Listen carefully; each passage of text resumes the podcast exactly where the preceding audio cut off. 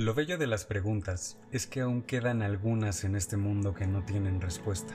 Y son esas incógnitas, esos misterios, los que tengo en mente cuando diseño una entrevista para este podcast, porque yo siempre me estoy preguntando cosas acerca del amor, la muerte y el significado de la vida. Acerca de las personas quiero saber quiénes son, cómo viven y por qué hacen lo que hacen.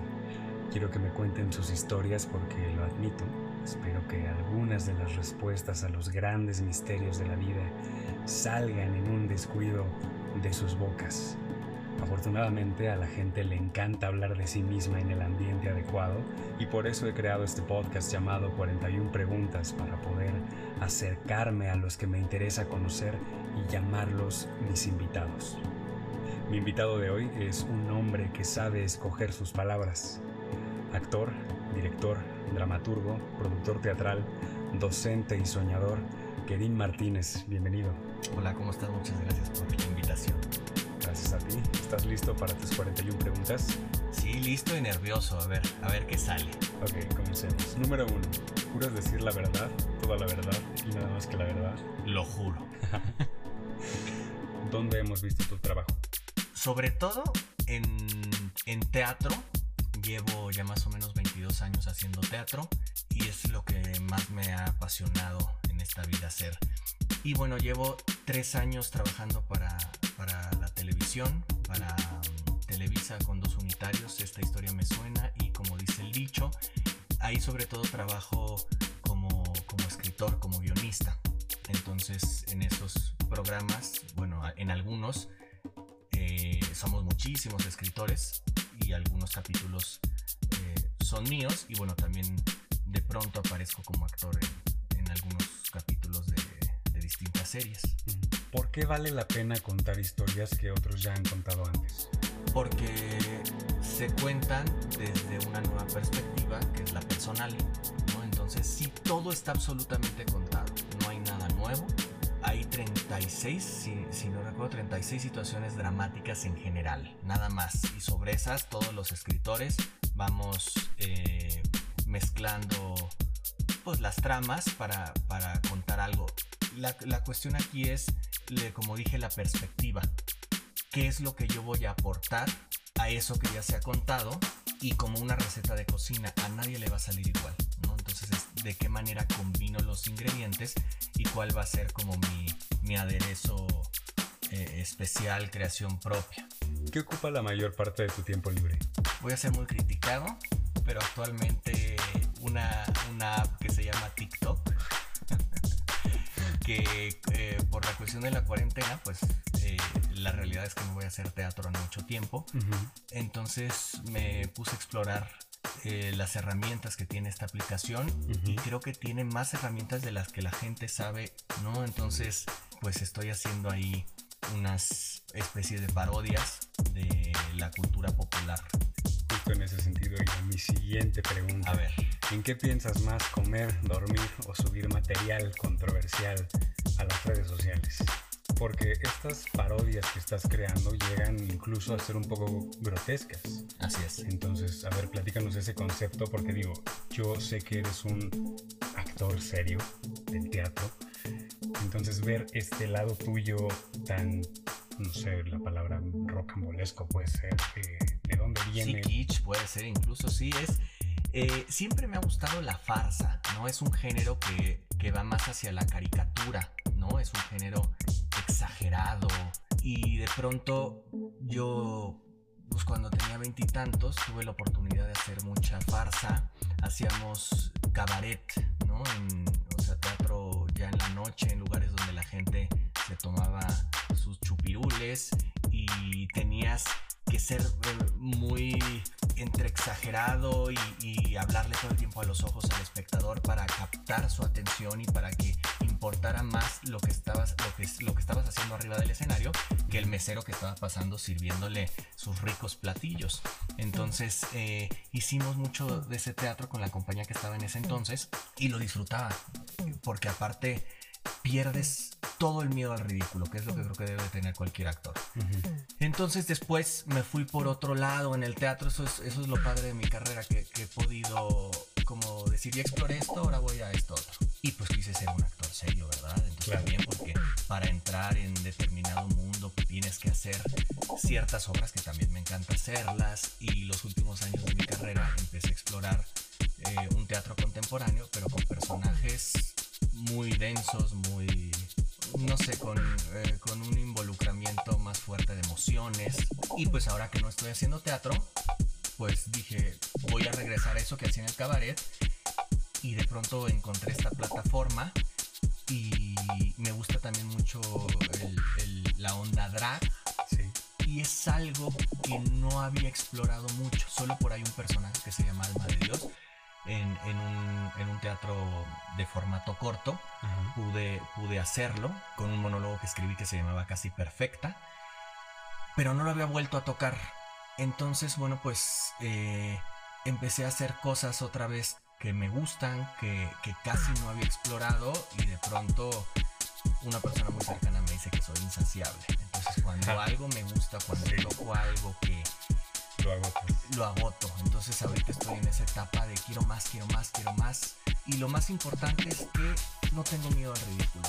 Estas cosas que estoy haciendo, estas parodias, es mi recreo porque afortunadamente sigo trabajando muchísimo en, en los guiones de televisión. De hecho, el mundo del entretenimiento cobró mucha fuerza porque la gente estaba encerrada y necesitas consumir y ahorita las televisoras están buscando mucho material nuevo para seguir produciendo, entonces he logrado estar metidísimo en los guiones, pero mis ratos libres de recreo eh, los estoy dedicando a, a ver qué parodia nueva creo. Esta persona que crea estas parodias es un alter ego. A mí me da la impresión cuando lo veo que es otro personaje poniéndose estas distintas máscaras. Sí, puede ser, sí, no, sabría psicoanalizarme de esa forma, pero, pero creo que sí, sí, ¿no? Tú lo llamaste muy bonito estas máscaras, yo lo llamo estas pelucas, ¿no? También tengo una obsesión por, por las pelucas, ¿no? Eh, que viene desde mi abuela, mis tías que usaban pelucas y mi abuela un día me heredó unas pelucas padrísimas de pelo natural de mis tías. Eh, antes de morir me dijo, toma esto, tú las vas a usar porque sabía que yo me estaba dedicando al teatro, que estaba estudiando. Dijo, a ti te van a servir. Y yo también se las había pedido. Le dije, nunca las voy a tirar porque en mi familia todo tiran. yo dije, eso no lo tires, vale oro para mí, ¿no? y en mi primera obra, que fue una pastorela, eh, salía yo de Angelito. Entonces me puse una peluca rubia y fui la sensación de, esa pastorela en 1997. Y la mayoría de esas pelucas quedaron guardadas en una caja y ahora pues las... No, a lo largo de, mi carrera también he sido productor y pues se, utilizaron muchas pelucas y adquirí otras para, mis compañeros actores, pero que yo, que yo me las pusiera no había sucedido. Ok. Tanto. Muy bien. Siguiente pregunta. 12. ¿A qué huele tu casa normalmente? ¿A qué huele? Pues yo creo que a tranquilidad. No sé si eso sea un olor, pero cuando abro esa puerta me gusta la sensación. Tengo dos perritas hermosas ahorita y, siempre he dicho, ay, que mi casa no huela a esta, este, este término, ¿no? que no huela a perro. Pues no, tuve otra perrita que murió recientemente, que duró 15 años conmigo y tampoco olía mal. De hecho, me encanta el olor de, mis, de mis perritas. 13. ¿Cuál consideras que es la virtud más sobrevalorada? No sé si sea virtud. La gente que dice, soy humilde, ¿no? Es que yo soy una persona humilde, ¿no? Entonces creo que la humildad, porque, porque creo que, que a veces no se sabe el significado verdadero de esa palabra. Momento favorito de la televisión mexicana. ¿Sabes qué me gustaba de niño? Los comerciales. Ok. Jugaba con, con mis hermanos a ver quién cantaba el jingle de los comerciales. ¿Cuándo eres más vulnerable? Cuando inicio una amistad y confío en, esa otra persona, de pronto creo que cometo el error de, de volverme muy transparente y y confío secretos y cuento cosas y a veces es por agradar, ¿no? Creo que tengo ese defecto también, que quiero caerle bien a la gente, pero de pronto abro mi cofrecito y es peligroso porque no toda la gente es buena onda en la vida o cool como mencionas, entonces de pronto si te encuentras con gente que, que a futuro usa eso en tu contra y, y ahí es cuando me vuelvo vulnerable, cuando confío de más.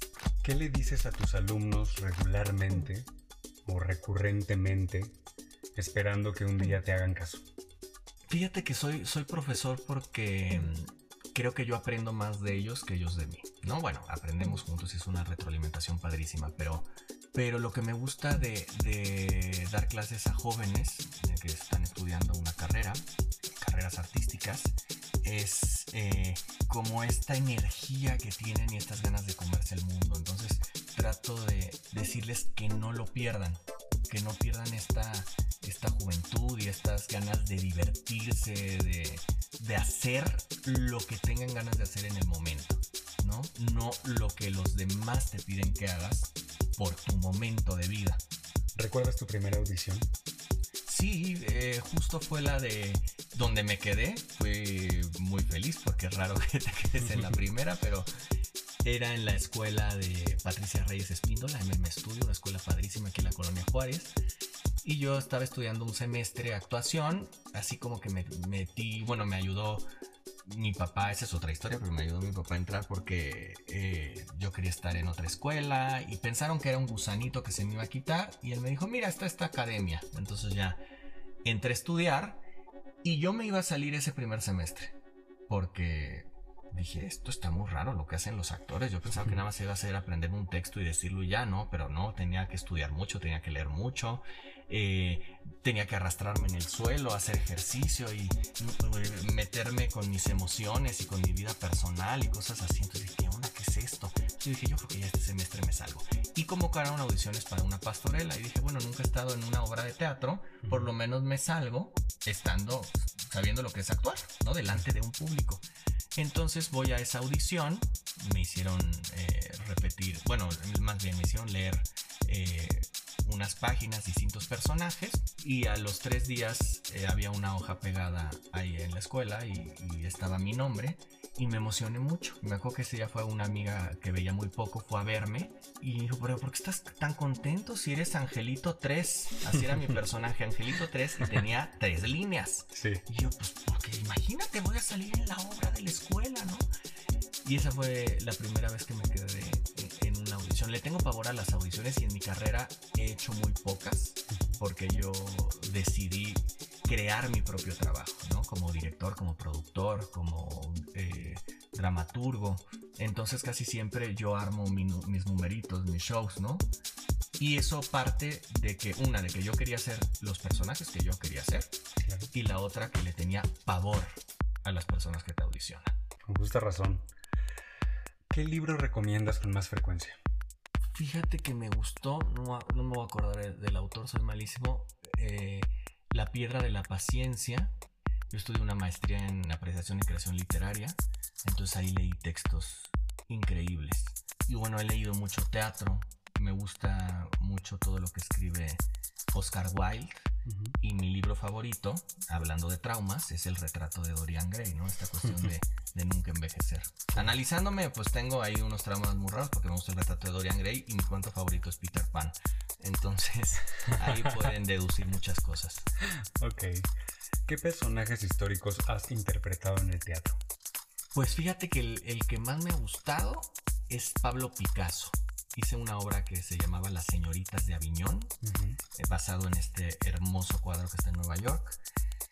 Le escribió un dramaturgo español que se llamaba Jaime Salom y era de un Picasso veinteañero que visitaba un burdel y de ahí se enamoró de una de las prostitutas que se llamaba Rosita. Y la historia obviamente es ficción, pero sí está basada en, datos eh, de este personaje. Entonces me encantó el Picasso veinteañero por cómo se quería comer el mundo, ¿no? Y cómo era un desconocido y cómo tenía sueños y cómo tenía esta obsesión por las mujeres y, cómo de pronto pues era muy convencional en sus pinturas porque era lo él estaba aprendiendo y era lo que requería la época y como de la nada desarrolló, bueno, no de la nada, con el paso de los años desarrolló el cubismo, ¿no? Y enloqueció visualmente y, y por ejemplo hice esa obra de teatro y cuando yo veía el cuadro en imágenes y decía, pues, está raro, está bonito, pero y ya. Y cuando pude verlo en vivo fue cuando... Te cambia. Me, cambió todo, ¿no? Y dije, uy, qué lástima que lo vi ya que había acabado las temporadas que tuve de la obra. Pero bueno, creo que fue un cierre muy, muy bonito. Y Picasso es como el, el personaje que más me ha gustado. ¿Qué palabra te gustaría que todos los actores del mundo dejaran de usar? Rescatar. Ahí te va. Siempre es. Hay, había maestros que te decían, ¿qué rescatas de la escena de tu compañero? O sea, que, ¿qué rescatas, no? O sea, ¿quién eres tú para rescatar algo? Pues es un trabajo, sea bueno, sea malo, ¿no? Porque tienes que buscarle. Eh, o sea, rescatas algo porque lo demás es una mierda, pues no, ¿no? Y también así pasa con. El, el gremio teatral es muy criticón. Y de pronto. Eh, los compañeros pues van a apoyarte a las obras de teatro, pero por otro lado van con un ojo crítico, perdón, mi vocabulario, mi francés, muy culero, y, y, son muy destructivos, ¿no? Entonces dices, bueno, pero rescato la escenografía. O rescato esta escena. Esta te salió muy bonita, querido. Bueno, tú reseñas obras. ¿Cuál es la peor reseña que, haces, que le has dado a alguien? la peor reseña. No, trato de ser muy, muy benévolo. Eh, cuando una obra no me gusta, no escribo sobre ella. Esa es, mi, regla. Por eso cuando algún actor o alguien me escribe, oye, ¿por, ¿a qué te refieres con, esto que pusiste en mi reseña? Este, y ya, pues yo le, trato de decir, bueno, pues sí, al final, por más objetivo que quiera ser, pues hay subjetividad. Eh, pero al contrario, pues siéntete contento de que reseñé tu obra porque me gustó. Claro. ¿No? Eh, sé lo que cuesta abrir un telón, ¿no? Entonces no, no soy quien para destruir una obra de teatro. ¿Contigo han sido benévolos? Sí, pues fíjate que justo este personaje, ahorita que lo recordé, Pablo Picasso, eh, salió una crítica en la revista Tiempo Libre pusieron, el Picasso es demasiado verde, nada más. Eh, el actor que interpreta a Picasso es muy verde. Entonces, bueno, yo me sentí, ya sabes, destruido. Como un actor melodramático. No, no le gusté al crítico. Y después pasan los años y dices, bueno, pues sí, tal vez sí estaba muy verde. Pero también el personaje era verde, era un Picasso a los 20 años. No puedes tener a, a la gran figura de Picasso como todo mundo lo ubica, con este rostro ya de viejito, con esta mirada penetrante. Pintando toros. Pues sí, no, no, era otro y también era verde. Entonces, pues creo que yo era el actor ideal. ¿Por qué? Porque llegué a esa obra, porque llegué a esa producción, porque me escogieron para hacer a Pablo Picasso y era el que tenía que ser. Y pues en México soy el único que lo ha hecho. Entonces, en, ese, en esa obra, ese texto nadie más ha comprado los derechos de autor. Entonces, pues a mí me escogió una productora y un director. Y si al crítico no le guste, pues no importa. Yo tuve el placer de, de hacerlo. ¿Cómo funciona la compra de derechos de autor si a ti te gusta una obra que viste en Nueva York y la quieres traer a México? Sí, mira, ahí está la SOGEM, la Sociedad General de Escritores Mexicanos, y tú gestionas a través de ellos los derechos de autor de las obras. Entonces ellos se supone que contactan al, autor o a la agencia que, maneja ese autor y ya te dicen cuánto dinero cuesta, por cuánto tiempo, te hacen llenar un cuestionario donde te dice qué tipo de teatro vas a estar, cuántas butacas tiene, cuál es el precio que vas a cobrar y con base en eso pues te hacen un precio. Y hay otros autores que nada más te cobran lo de ley es el 10% de la taquilla. ¿no? En general, los mexicanos somos muy accesibles. ¿no? Yo, si alguien me pide una obra, yo digo, ok, pues es mi 10% el que, el, que me, el que me corresponde. Pero se pueden hacer todo tipo de contratos. Ahí puedes eh, conectar, afortunadamente ahora por las redes sociales, directamente por Facebook al autor. Y en una de esas te dice, bueno, pues eh, yo no quiero pasar por, por ninguna sociedad de escritores a mí deposita metal y firmamos un acuerdo y ya, me ¿Te supervisan la obra? O sea, viene alguien a ver que la hayas montado como debe ser. Dependiendo, los musicales, por ejemplo, yo, yo no me dedico a musicales, pero los musicales sé que sí. Los musicales son impecables, ¿no? Hay una Biblia que te dan que tienes que hacer los mismos movimientos incluso, ¿no? O sea, también es la dirección escénica igual en algunos casos. Entonces sí, vienen los gringos a supervisar que todo esté impecable. En otros a veces te piden un video, ¿no? A veces eh, que les vayas contando cómo va el proceso, imágenes, fotografías. Pero así que, yo recuerdo que, que aquí, por ejemplo, de aquí en México, de la SOGEM, que, haya, que alguien haya ido a la obra para ver que todo esté bien, no, nunca. 33. Si tuvieras un yate, ¿qué nombre le pondrías? Siena. Siena. Claro, porque siempre tienen que ser mujeres los barcos. Sí, y porque, bueno, es el nombre de, de mi perrita, uno de los amores de mi vida, que acaba de morir. Y, y es muy significativo para mí. Ok. Icono pop favorito. Talía. Me gusta muchísimo Talía desde que era niño. La primera vez que la vi fue en Vaselina, Ajá. antes de que entrara en Timbiriche. Eh, iba yo muy poquito al teatro, pero pues caí ahí porque justo era Vaselina con Timbiriche y Sasha no podía estar y pusieron a Talía, que era una desconocida, y la vi y dije, ¿quién es esa niña? O sea, la energía que tenía en el escenario Ujú. y el saberse así tan sexy, tan sensual, tan, tan con esa conexión con el público me, me encantó. Ya después entró a Timbiriche, como que seguí su carrera y me parece increíble eso, ¿no? Que, que lleve 40 años siendo artista y que ha logrado lo que ha querido, ¿no? Y que se reinventa, ¿no? Entonces me gusta, me gusta, me gusta mucho Talia. Si pudieras resucitar a alguien por un día, ¿a quién traerías de vuelta? A mi abuela. Sí, a mi abuela Aurora. 39. ¿Por qué crimen te meterían a la cárcel? Ay, qué fuerte. Digo, eres muy pasional. Puede ser un... No, un pero no, ay, no merece, no merece la pena acabar con nadie. Por eso soy actor, porque, porque al final en las historias puedes hacer lo que quieras, te vuelves asesino, te vuelves eh, personajes que hacen cosas terribles que tú no harías en la vida real porque, pues, porque no eres así o porque la sociedad no te lo permite, por muchas cosas, pero no, eh, ¿por qué? A ver, la pregunta es, ¿por qué cosa me meterían a la cárcel? Pues yo creo que voy a ser como, como la mayoría de los que están en la cárcel, por una injusticia. O sea, me meterían por, por un embuste, por una mentira, por algo que yo no hice. Por eso me meterían. Ok. Hablando de embustes y mentiras. En tu cuenta de Twitter, que por cierto es arroba kerimcillo, hay un link a una página llamada Espacio Teatro, que cuando lo cliqueas te redirige a un sitio web de lolitas japonesas jugando póker. No me digas ¿Me eso. quieres explicar o qué tienes que decir al respecto? A ver, Twitter nunca lo uso. Rara vez lo uso. Cuando estoy en temporada, pues ya posteo ahí eh, la información. Entonces Twitter sí es mi red social que nunca he conectado ni con los tuiteros, ni con qué decir, ni nada. Alguna vez estuve, bueno, Facebook siempre fue como la principal, ya me da como más flojerita. Después me moví a Instagram, ahorita ando por ahí en TikTok. Instagram es la que más me gusta, pero Twitter de verdad la tengo abandonada. Qué bueno que me dices lo de la cuenta. Espacio Teatro fue la compañía de teatro donde yo estuve 17 años, dirigida por Horacio Almada, máquina de Espacio Teatro. Hicimos cosas increíbles. Y teníamos una página web en esa época que estaba de moda tener páginas web para que la gente supiera de tu trabajo. No había redes sociales, había páginas web.